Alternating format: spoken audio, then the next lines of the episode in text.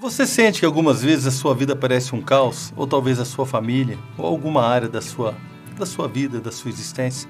Gostaria de ler para você um texto que está lá em Isaías, capítulo 45, no verso 18. Porque assim diz o Senhor, que criou os céus, o Deus que formou a terra, que a fez e a estabeleceu, que não a criou para ser um caos, mas para ser habitada. Eu sou o Senhor e não a outro. Não há como ler esse texto de Isaías, onde o profeta ele fala sobre um recado de Deus, o Senhor se apresentando através da profecia de Isaías, dizendo que ele criou a terra e estabeleceu não para ser um caos.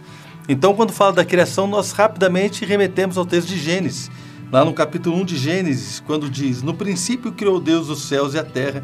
A terra, porém, estava sem forma e vazia, e havia trevas sobre a face do abismo, e o Espírito de Deus pairava por sobre as águas.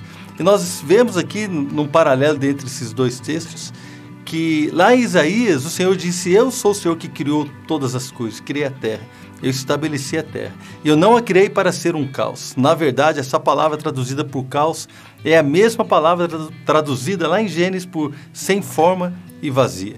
Ou seja, a, a terra foi criada por Deus, ela estava de uma maneira que o Senhor não queria que ela estivesse ela estava como um caos, sem forma e vazia. E não foi para esse propósito que Deus a criou.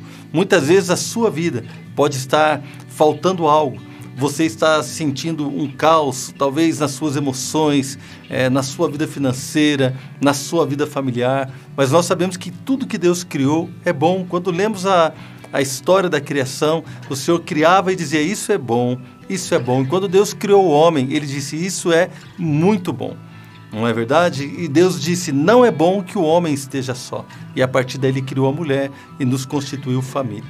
Nós entendemos então, querido, que fomos criados não para viver um caos, fomos criados não para viver é, dificuldades, é, vazios na nossa existência, falta de propósito.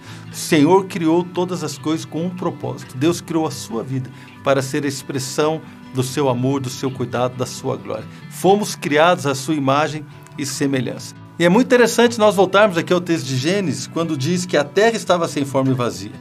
Mas o finalzinho do verso 2 diz: E o Espírito de Deus pairava por sobre as águas. O versículo 3 diz: Disse Deus: haja luz, e houve luz. Então nós entendemos que o Espírito do Senhor, ele já estava pairando sobre aquilo que o Senhor havia criado. E o Espírito de Deus estava ali esperando uma palavra de Deus, que aquela palavra pudesse produzir a diferença. Disse Deus: haja luz e houve luz. Da mesma forma que nós sentimos que o Espírito Santo está pairando hoje sobre as nossas vidas, sobre a sua vida, sobre a sua família. Nós estamos liberando uma palavra. Você foi criado para ser alguém abençoado por Deus. Você foi criado para viver uma vida maravilhosa de comunhão, de intimidade com Deus que te formou que te criou. Então, que o Espírito Santo possa agir na minha vida e na sua vida debaixo da palavra de Deus. O Senhor está liberando uma palavra sobre a sua vida hoje. Seja você uma bênção, seja perdoado, seja é, conhecedor de Jesus Cristo, receba o Senhor Jesus como Senhor e Salvador da sua vida. Se você já caminha com o Senhor, acredite, você não foi criado para ser um, um, um vazio.